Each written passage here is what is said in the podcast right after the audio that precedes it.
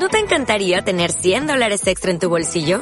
Haz que un experto bilingüe de TurboTax declare tus impuestos para el 31 de marzo y obtén 100 dólares de vuelta al instante. Porque no importa cuáles hayan sido tus logros del año pasado, TurboTax hace que cuenten. Obtén 100 dólares de vuelta y tus impuestos con 100% de precisión. Solo con Intuit TurboTax. Debes declarar para el 31 de marzo. Crédito solo aplicable al costo de la presentación federal con TurboTax Full Service. Oferta sujeta a cambios o cancelación en cualquier momento.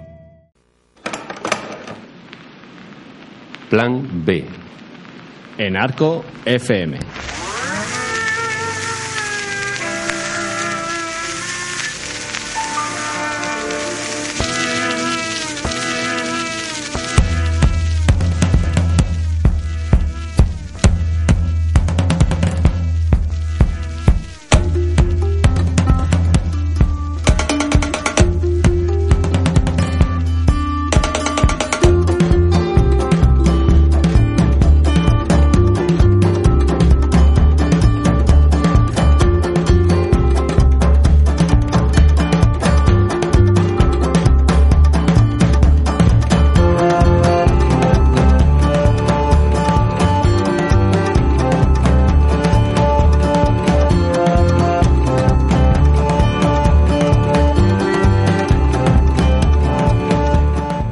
Somos Santos y Villasol y esto es Plan B, un programa de cultura en Arco FM.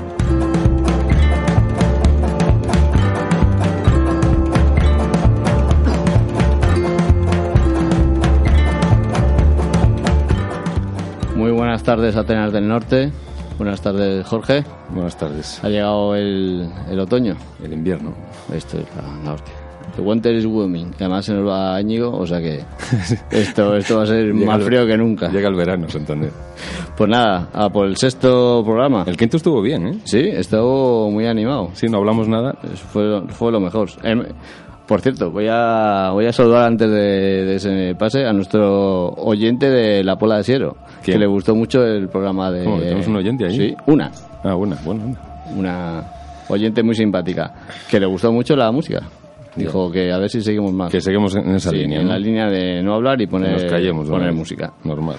Bueno, hoy tenemos a Nano de, en el control, No ya está que García. no está García, que está haciendo... ¿Qué, es- qué está haciendo García? No sé. Trabajando. Joder, Alguna qué- extravagante. Vaya vicios. ¿Cómo está el país? ¿Qué tenemos hoy, Jorge? Bueno, hoy vamos a hablar de cómic con Rubén Varillas, hablaremos de Chris Ware, que es uno de los autores más importantes del siglo XXI. Después hablaremos del programa Confluencias con Carmen Quijano y Noemí Méndez, que son sus eh, coordinadoras, un programa que permite que aterrizan en Santander agentes culturales en activo que desarrollan su labor en otros puntos de España para confluir con la escena local y acabaremos hablando de lo cursis que pueden llegar a ser algunos grandes escritores centrándonos en la figura de Fernando Pessoa y para ello tendremos con nosotros a Marcos Díez. Ya sabéis que a través de la página de Facebook o, a- o en el Twitter Plan B Cultural puedes hacer algún comentario o... Críticas o, o insultos. o críticas más, no, ¿no? Bueno, más críticas ya es imposible. Bueno, pues nada, venga, a ello. Viens petite fille dans mon comic strip Viens faire des bulles, viens faire des Des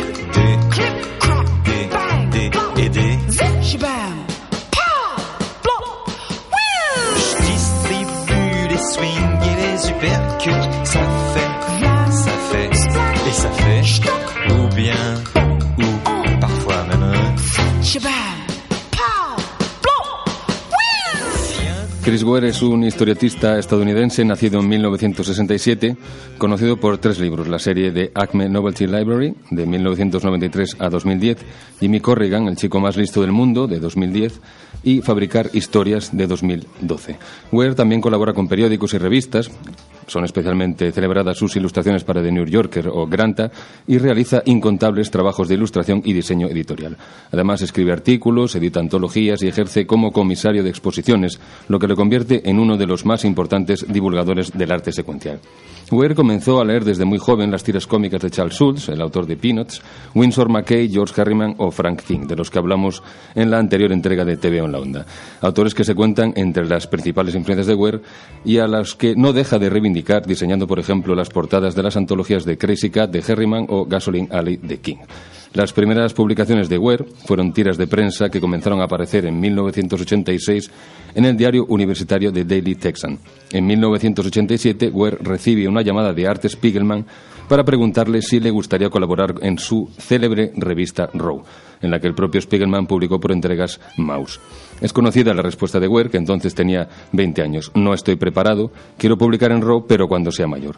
Ware debutará en Row en 1990, tres años después de la llamada de Spiegelman, y a partir de ahí se podría decir que comienza la carrera del que quizá es el historietista, como a él le gusta definirse, más importante del siglo XXI. Y para saber un poco más de este importantísimo autor de cómics, tenemos a Rubén Varilla. Rubén, buenas tardes. ¿Qué tal, chicos? ¿Cómo estáis? Muy bien.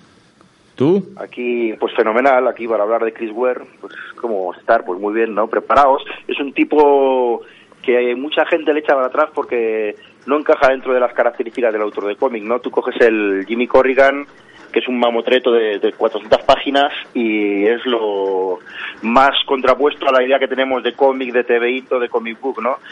Pero es que luego te pones a leer pues cualquiera de sus obras y te das cuenta que tiene una densidad pues que muchos han llamado literaria y, y que simplemente podemos dejar en, en de un valor artístico superior, ¿no? Yo para mí Chris Ware es yo creo el autor más importante de los últimos de las últimas décadas y es el tipo que más está haciendo por cambiar el lenguaje del cómic. ¿Cuáles serían No sé. algunas de esas características que hacen de, de Chris Ware un autor tan, tan especial? Bueno, es, es un autor especial primero porque, por un lado, recupera los clásicos, como hemos dicho, eh, hace un ejercicio de nostalgia, pero utiliza, lo has mencionado tú, ¿no? Como él, él siempre se ha declarado seguidor de, de Herriman, de Franklin, de Winston McKay, de casi todos los que estuvimos hablando el otro día.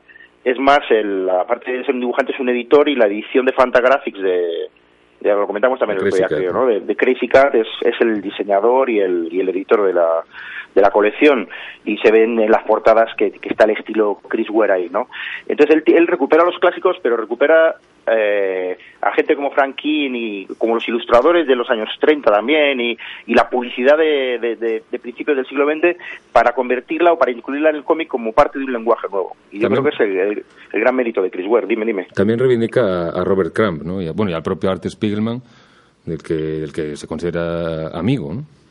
Sí, bueno, en, en entrevistas él, él ha reconocido que, para él cuando empieza a dibujar las dos referencias básicas que tiene de hasta dónde puede llegar el cómic y cómo puede cambiar la visión de lo que teníamos por, por lenguaje cómico-gráfico en esos momentos es la lectura de Weirdo y la lectura de Ro.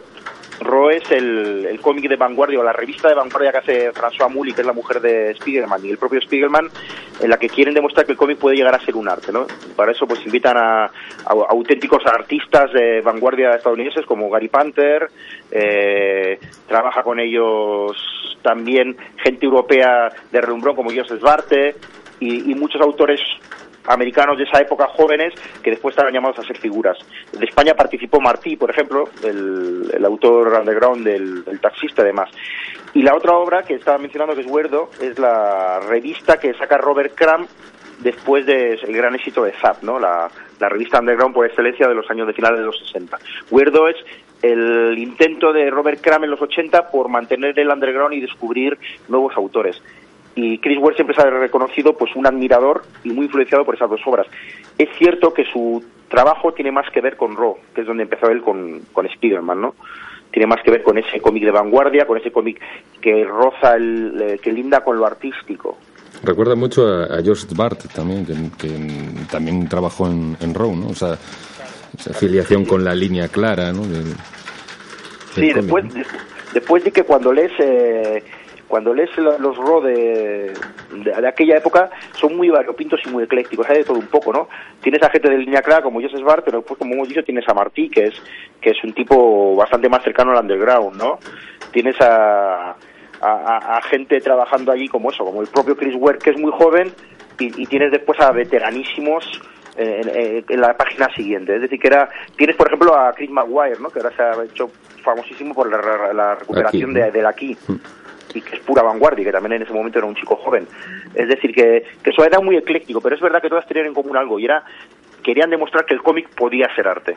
Hay una, Chris Ware toma ahí el, el paso, claro. Sí, hay una, una, mm, afirmación de, de Ware que dijo que, bastante conocida, ¿no? que los cómics están apareciendo en las librerías como novelas y en los museos como arte. Es algo que eh, de lo que él es un buen ejemplo porque se ha expuesto su obra en el Museo Whitney de Arte Americano o en el Museo de Arte Contemporáneo de Chicago. O sea, el, el cómic no solo ha llegado a las, a las librerías como libro, sino que también ha irrumpido en los museos como arte, que es lo que dice Chris Ware, ¿no? Sí, bueno, además fue el primero en exponer en el Whitney, ¿no? Pero eh, que- eh, es- ese camino ya, en, en cierto sentido, lo había abierto un poco pues, Robert Crumb, como hemos mencionado antes. Robert Crumb ha expuesto en casi todos los museos de arte contemporáneo, ¿no? Incluido en el, he visto obra suya, en el Guggenheim aquí en Bilbao, en Colonia, en el Museo de Arte Moderno, junto a los expresionistas alemanes. Eh, son autores que ya han trascendido un poco la, la- la figura de dibujante de cómics. Chris Ware ya es mucho más que un dibujante de cómics. Bueno, es que no es El- dibujante, también es ilustrador, ¿no? Diseñador, que algunos le acusan también, bueno, intentan reducirlo al hecho de que solo es un diseñador, ¿no? Bueno, es que esa, esa gente se olvida claramente de su capacidad como secuenciador y como narrador. ¿no? Narrador, claro, sí. Claro, y, pero el tema es que su dibujo es tan potente. Él, él dibuja, tiene un dibujo que es una línea clara, con unos colores muy planos y un acabado casi industrial. Quiero decir, cuando ves el dibujo de Chris Ware parece que no está hecho a mano. Él es, es muy minucioso, trabaja con tinta, eh, usa reglas, compases, es decir, intenta darle ese acabado mecánico a sus obras y después eh, usa colores de- por medios digitales, sobre todo. Y entonces, claro, el resultado final es una obra que es tan perfeccionista que puede llevarnos a pensar que es diseño o que es publicidad, pero en realidad el, Ware lo que está haciendo es un ejercicio de apropiacionismo. También Es la decir, tipografía es importante, él, él crea sus propias tipografías, ¿no? Claro, y son tipografías que invaden la página muchas veces. Es decir, en sus páginas tú estás leyendo las páginas y, las propias didascalias, es decir, los cartuchos de mensaje, eh, hacen que la historia avance. No son el típico mensaje que de la buena narrativa que te remite a años después, sino que incluye información decisiva dentro de esas didascalias y la incluye de una forma que, que forma parte de la narración, del texto utiliza recortables, utiliza eh, muchas técnicas que nos recuerdan a, incluso a las mariquitas estas que jugaban los- nuestras madres y padres de pequeños, ¿no? Eh, dibujos troquelados. Él, él intenta eh, incorporar muchos elementos de la tradición a su cómic e intenta manipular lo que ya conocía, es decir, la secuenciación a partir de esas referencias que él dice tener. Eh, es, es imposible abarcar la obra de Ware si no es desde una aproximación casi científica o universitaria. Ware se estudia ya y se estudiará en las universidades porque porque es un tipo que trasciende, insisto, el lenguaje narrativo del cómic. Mí- Usa técnicas que casi desconocidas, vamos, que no se habían usado nunca. A mí una de las sonométricas, dime. Una de las cosas que más me llama la atención es el, el cómo trabaja la arquitectura, lo- los espacios, tanto temáticamente como va desarrollando los personajes por diferentes espacios y cómo va jugando con el, el encuadre, digamos, y cómo juega con el formato propio de, la, de, de las páginas, ¿no? También el- lo bueno es que la juega con, ya no son los formatos típicos, o sea, más manejables, sino que utiliza unos formatos bien, bien grandes donde la vista puede recorrer el- la página Claro, porque- largo, ¿no? O sea, lo- paseas casi por las por las Sí, páginas. sí, él te invita a pasear y te invita sobre todo, porque claro, es que sus páginas, eh, hablar de las páginas de Word es hablar de, de mil posibilidades, porque él incluye desde diagramas, de páginas que son pura señalética, diagramática casi, otras que son secuencias dominadas por una gran viñeta y alrededor microsecuencias que funcionan de forma autónoma, es decir, que la propia página te invita a leer dentro de ella secuencias internas que a lo mejor no son absolutamente esenciales para la trama principal, pero que te aportan detalles y leitmotivs que, que son muy frecuentes en su obra. Dices tú que, que, que te, te gusta mucho no cómo organiza. Pues fíjate si nos vamos al Building Stories, que el construir historias que está publicada más en español por Random House Mondadori, el construir historias, que es la, la obra cumbre y su última obra, ¿no? Y es un, un trabajo, fabricar historias en español, creo que fue. Y es una obra que está sí. llamada, fabricar historias, está llamada a, pues, a cambiar un poco la historia del cómic. Es una caja, una caja literalmente, una caja bastante grande además, que me dirá, pues yo que sé, 40 centímetros a lo mejor de alto y, y, hay- y yo que sé, 15, 20 de ancho. Y cuando la abres, lo que te encuentras es que dentro está llena de cosas. Pero cosas, me refiero a cómics, sí, cómics de pastaduras, pero también pequeños eh, cómics plegables que nos recuerdan a Comics Bus. Hay periódicos, e incluso hay mapas dentro. Y folletos y un tablero incluso también. ¿no? O sea, de alguna manera aparecen todos los formatos o muchos de los formatos en los que se ha presentado el cómic a lo largo de la historia. O sea, hace una experimentación formal con los materiales también. Claro, pero y aparte juega con más cosas, juega con el con la idea del objeto, ¿no?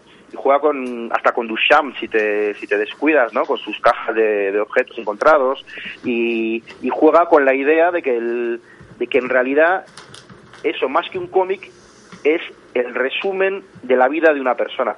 Esas cajitas que tenían antiguamente, pues también nuestros abuelos y demás que abrían y tenían los dentro los juguetes de infancia, ¿no? Esas cajas de puro normalmente, no sé si te acuerdas. Yo, Sí, sí. yo me acuerdo porque mi padre tenía alguna que eran cajas de puros de, de- de mi abuelo o, o de sus tíos y que dentro pues metía sus canicas, sus cromos, no sé qué, ¿no?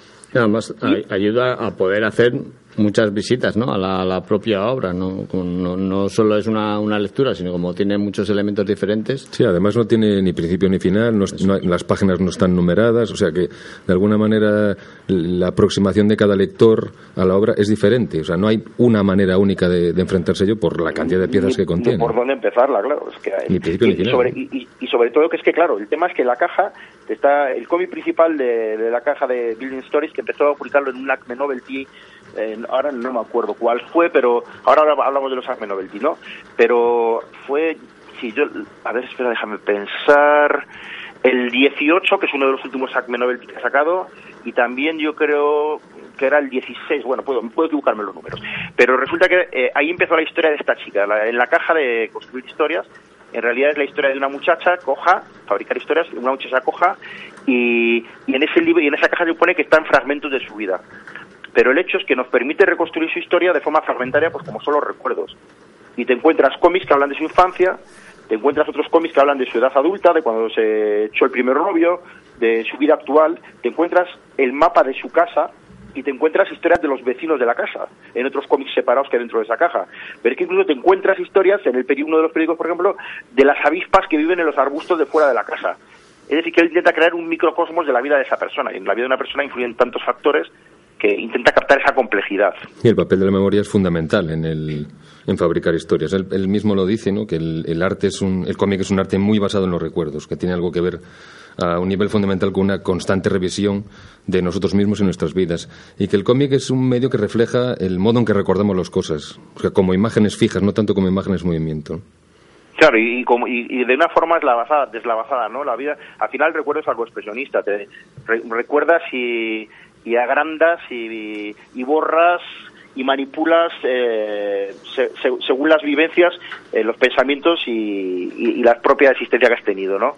Y Chris Ware lo que hace un poco es intentar capturar la vida con toda la dificultad que eso implica. Ya lo hizo Jimmy Corrigan. Jimmy Corrigan, que es su obra primera, su obra fundamental, que la publicó en el año 2000, había aparecido publicada en la historia también de él. Chris Ware es huérfano, nació en Omaha y es huérfano. Y Jimmy Corrigan es la historia un poco de una persona que se parece a él hasta físicamente. Y es una historia un poco sórdida, muy triste, eh, muy existencialista, y es la vida de ese personaje retrotrayéndonos a su pasado y viendo varias, yéndonos hacia atrás en varias generaciones, ¿no?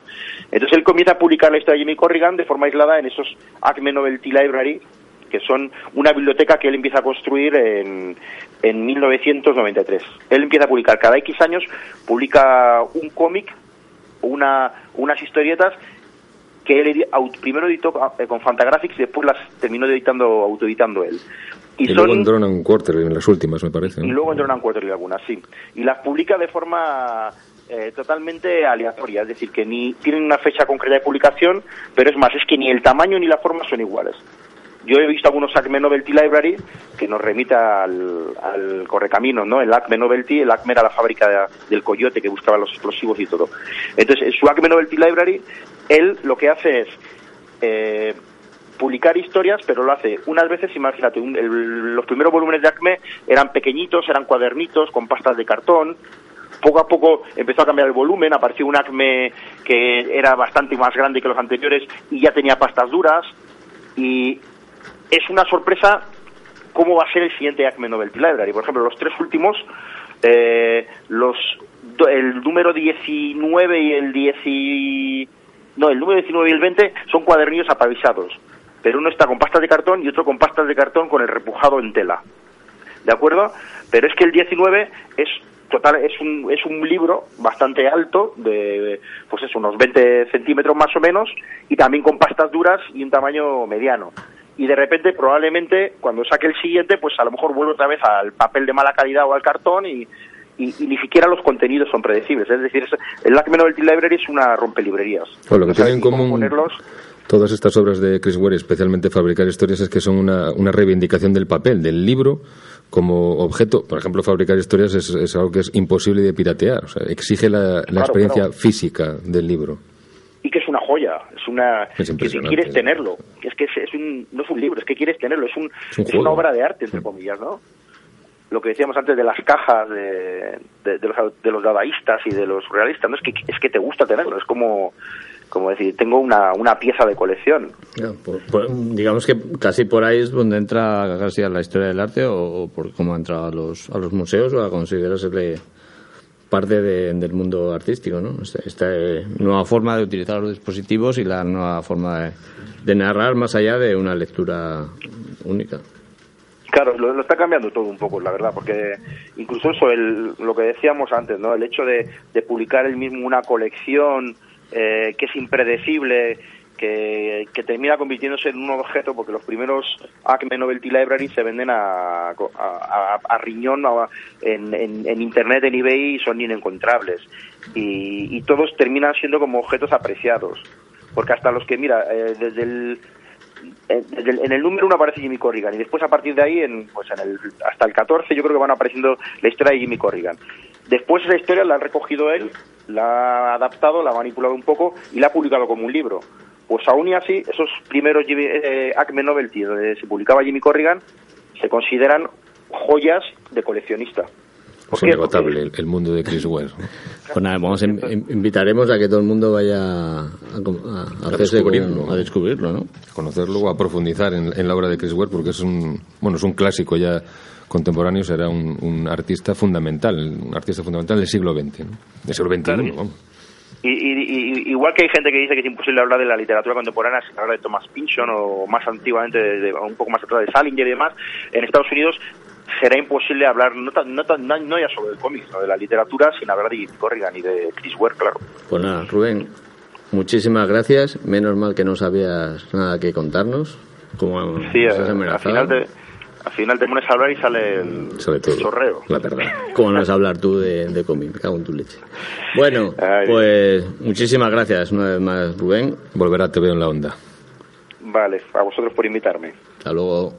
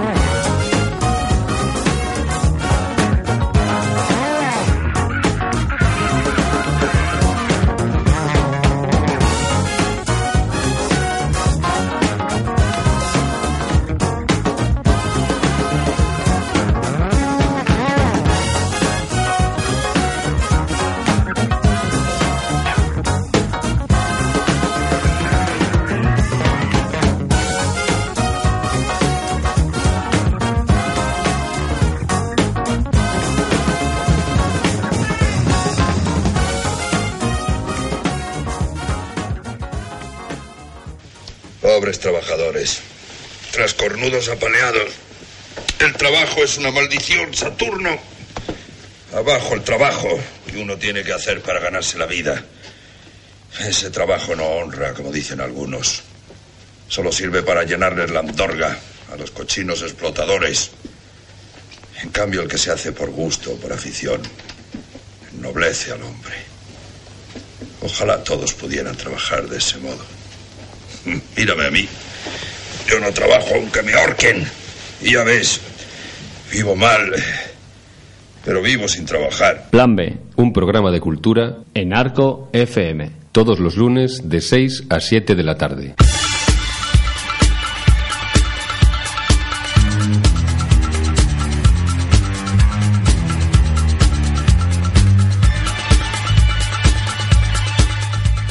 El programa Confluencias es una iniciativa diseñada por Carmen Quijano y Noemí Méndez que permite que aterricen en Santander agentes culturales en activo que desarrollan su labor en otros puntos de España para confluir con la escena local. Durante unos pocos días, estos agentes, que pueden ser comisarios, directores de centros de arte, periodistas culturales, entran en contacto directo con el tejido artístico de la ciudad a través de reuniones, desayunos de trabajo, visitas a galerías o a estudios personales. En estos encuentros, los invitados se empapan de lo que ocurre en Santander, hablan con los artistas de problemas y aciertos de las políticas culturales, de la idiosincrasia de las ciudades, de las preocupaciones del mundo artístico. Y la idea es que se generen iniciativas concretas y de reflexión de esas conversaciones y reuniones, es decir, abrir una puerta de Santander al resto del país por la que entren profesionales con cosas que decir y con ganas de escuchar. El programa comenzó el pasado 14 de julio y desde entonces han participado el comisario y crítico Fernando Gómez de la Cuesta, el periodista Javier Díaz Guardiola o el comisario y gestor Javier Martín Jiménez. Y para diciembre está prevista la participación de Amaya Meñaca. Muy buenas tardes, Carmen. Buenas tardes. Buenas tardes, Noemi. Hola, buenas tardes. ¿Cómo, cómo veis cómo está la cosa? ¿Cómo lleva Confluencias su año ya de, de vida casi? Eh, sí, más o menos seis meses, ¿no? Eh, Cuatro meses llevamos. ¿Cómo surgió la, la idea? Pues la idea surgió un poco de, compartir espacio entre Noemí Méndez y, yo misma, ¿no? Eh, buscamos un espacio para compartir, ¿no?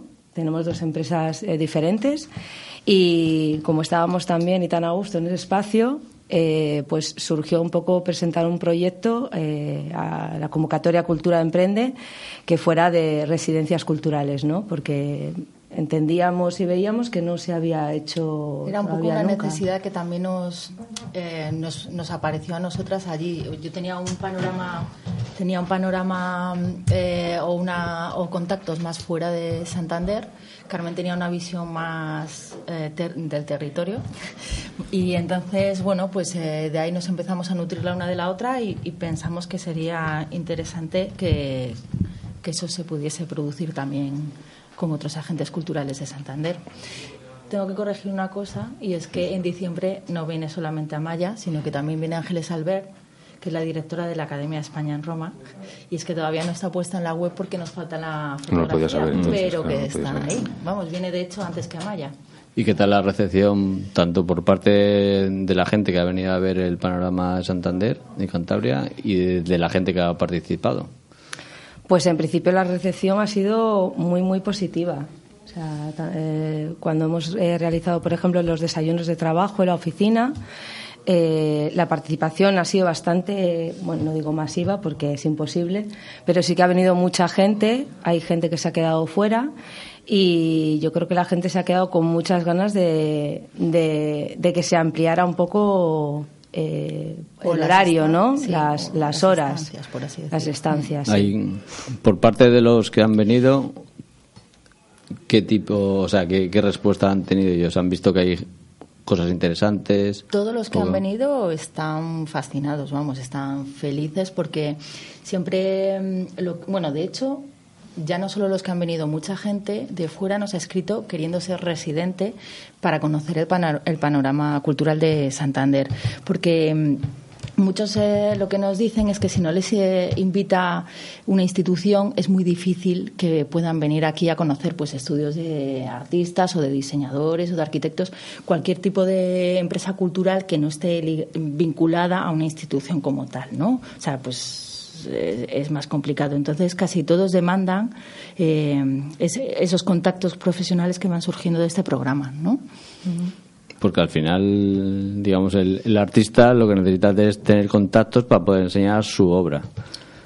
Evidentemente, los artistas muchas veces están localizados aquí en Cantabria y bueno, pues a veces es difícil acceder a ferias nacionales si no tienes una galería, ¿no? Sobre todo los artistas que no tienen galería o que trabajan y viven y residen aquí en Cantabria. Los críticos también, porque hay una crítica que ha venido a varios desayunos, o sea, hay muchos Sí, hay mucha gente que no, no sale al exterior y que y que está bien y que también está bien que se conozcan, ¿no? Fuera de, de Cantabria, claro. Sí, y sí. les es muy necesario.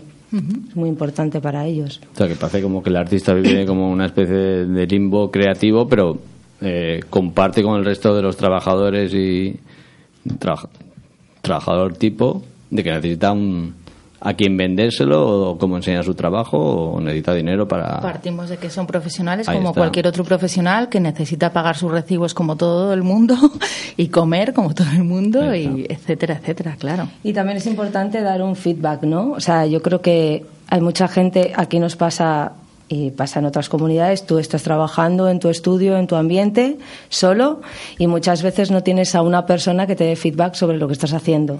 Y yo creo que eso también es importante, la relación, no solamente con los agentes de fuera, sino con la gente, eh, los agentes de aquí, artistas, comisarios, etcétera, porque muchas veces estamos en el frenesí del día a día Claro. y no nos paramos a hacer reuniones eh, para ver qué está haciendo, Sí, qué están haciendo muy- otros artistas, muy otros gestores. Y para buscar en un momento dado otro tipo de financiación, otro modelo de negocio, entre comillas, ¿no?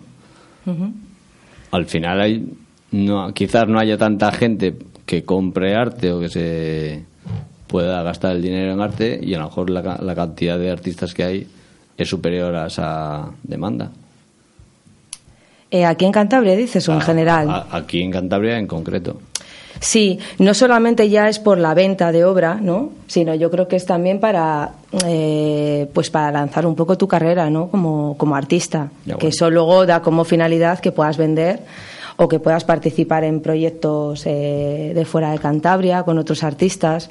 Es un poco una, una visión un poco más global. No solamente es bueno el vender obra, que es importante porque si no no se puede. Di- Digo porque no al puede- final, a corto plazo, quitando becas y proyectos o, o- o venta, no hay otra forma de financiarse los artistas su, su trabajo. Sí, sí, evidentemente.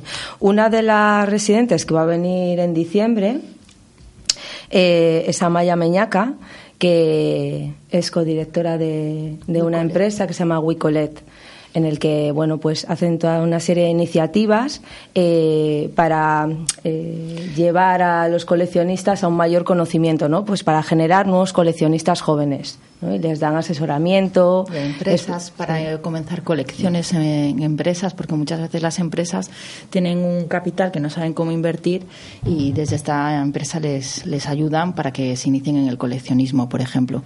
Pero bueno tampoco es solamente está enfocado solo a los artistas el, el programa de confluencias. O sea hay otro tipo de creadores o de empresas eh, culturales por así decirlo que se benefician de este programa.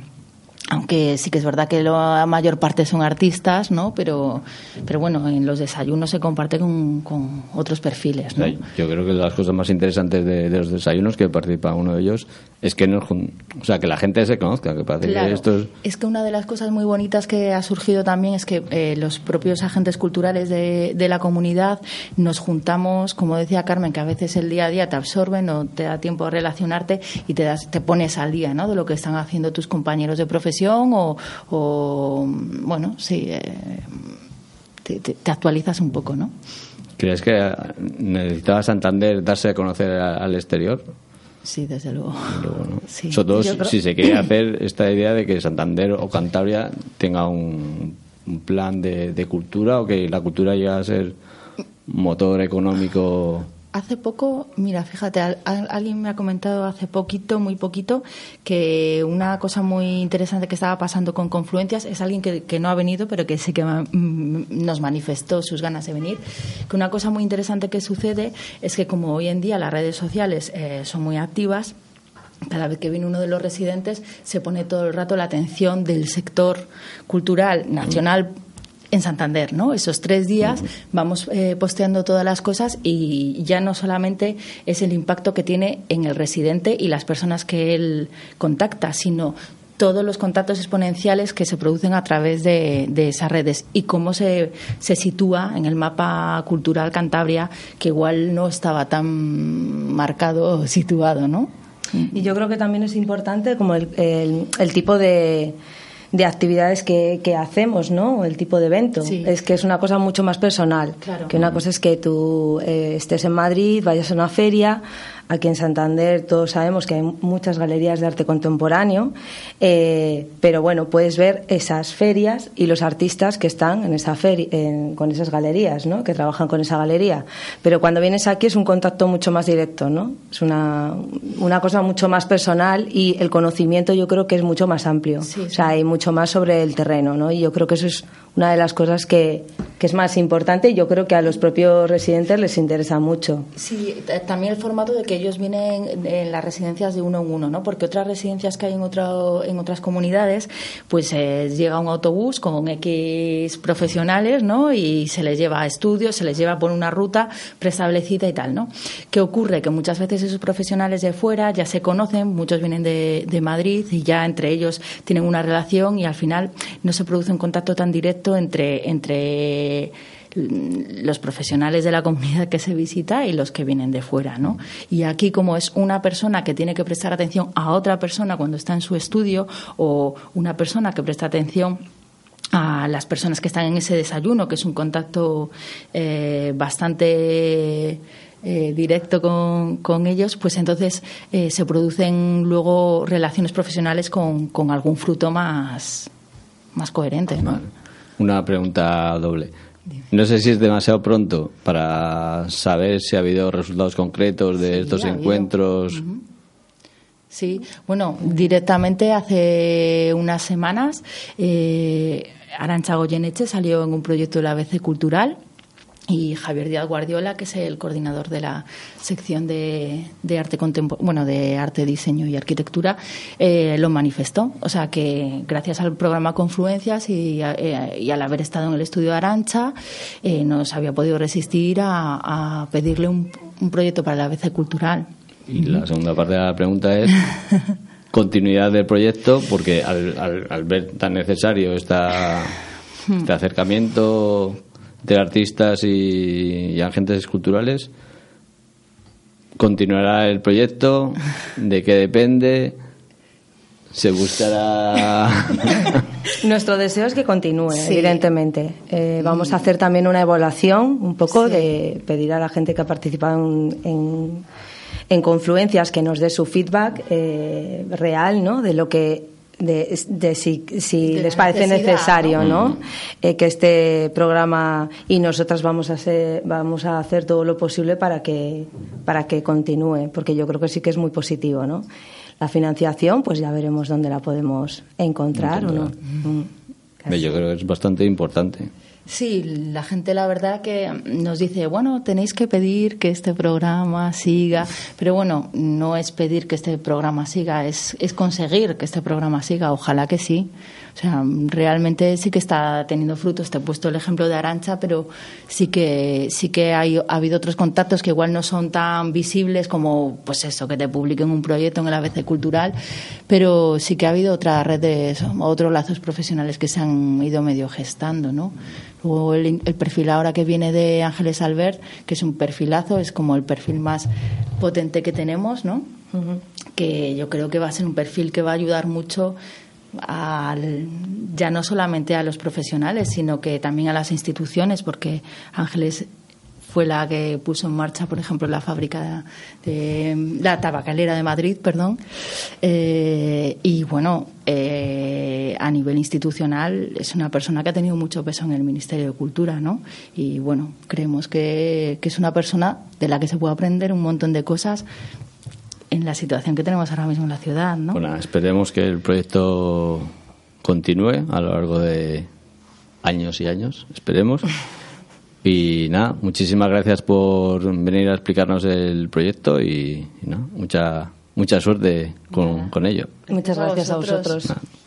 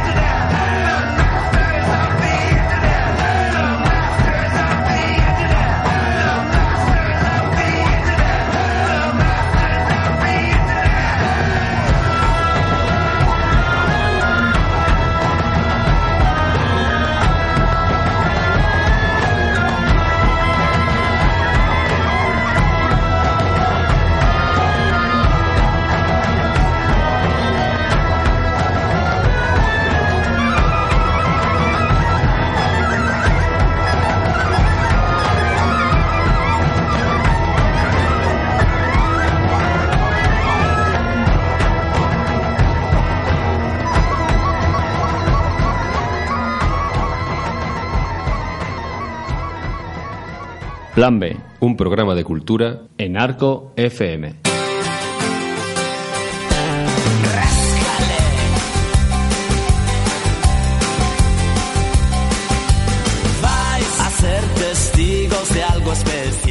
Todas las cartas de amor son ridículas. No serían cartas de amor si no fuesen ridículas. También escribí en mi tiempo cartas de amor, como las demás, ridículas. Las cartas de amor, si hay amor, tienen que ser ridículas. Es un fragmento del poema Todas las cartas de amor son ridículas, de Álvaro de Campos, uno de los heterónimos de Pessoa, que parece que escribió para justificar precisamente algunas de las cartas que escribió a Ofelia Queirós, una mecanógrafa de las oficinas de la Baixa Lisboeta, donde él traducía correspondencia comercial. Porque Pessoa, como nos va a comentar ahora Marcos Diez, era un poco cursi en su vida privada. Hola Marcos, ¿qué tal? Hola, muy buenas tardes, Santos y Villasol. Sí, aquí estamos. Buenas tardes. Cuéntanos, Cursi. ¿Por qué es un Cursi Pessoa? Porque claro, aquí se está justificando, es que hay algo ahí oculto en su vida privada. Podemos distinguir entre el Pessoa escritor que conocemos a través de sus poemas, a través de sus heterónimos y a través de ese maravilloso libro del desasosiego, es uno de mis escritores de cabecera, y luego por otro lado tenemos ese Pessoa íntimo que se comunicaba con esta chica, con Ofelia, cuando comenzaron a cartearse, él tenía 31 años eh, y ella 20, y en esas cartas eh, eh, muestra una faceta que quizás nos pueda sorprender un poco, eh, no solo por su cursilería, en la que ahora entraremos detalladamente, sino también porque se muestra como una persona un tanto desequilibrada, chantajista y manipuladora en sus cartas a, esta joven. La correspondencia se inició en 1920, se mantuvo durante unos meses, se rompió, ella eh, pedía a Fernando Pessoa que se comprometiera con ella, ella quería eh, formar una familia, pero eh, Fernando Pessoa no se llegó a comprometer, él tenía una visión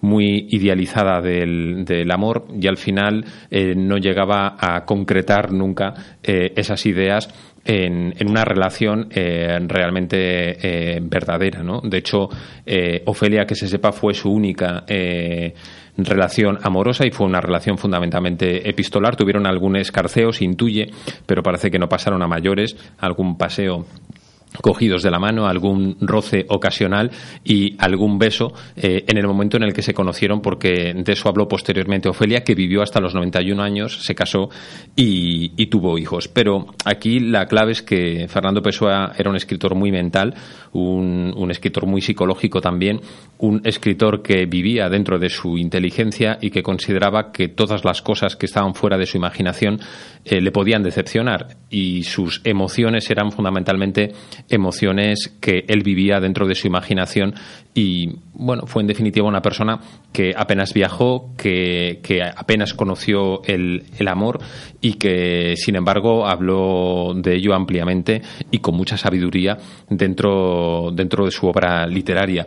Y la gran faena es que uno escriba unas cartas de amor en el terreno de lo privado y llegue alguien después y las publique. No son esos, esos Malvados. libros destroza escritores eh, y esto abre un debate también muy interesante. ¿no? Eh, cuando un gran escritor se muere hay como una sed de sacar cualquier cosa que ese escritor haya, haya, haya escrito. Eh, la lista de la compra, eh, recetas de cocina, cartas de amor o libros eh, o textos que esos escritores en vida decidieron descartar porque no estaban a la altura. ¿no? Y cuando ese escritor se muere, sin embargo, todo se rescata y de alguna manera esas eh, obras, eh, pienso, muchas veces restan más que suman a la obra de, de un gran escritor. En algunos casos sí, bueno, tenemos a- el- ejemplos en el caso concreto como Kafka, ¿no? Que se benefició de que Max Brod, su, su amiguete, decidiera no hacerle mucho caso. Y otros como Bolaño que se está publicando todo. Pero bueno, el, el caso de, de Pessoa es, es, es escalofriante por, por estas cartas y, y su contenido y su cursilería sin límites, como vamos a, a comprobar Sí, ahora. va- vamos a ver algunas diferencias. El, el Pessoa escritor dijo del amor: El cuerpo conquista lo que el alma desea. Eso es el amor. El alma conquista lo que desea el cuerpo. Eso es el otro amor. O, por ejemplo, nunca amamos a nadie.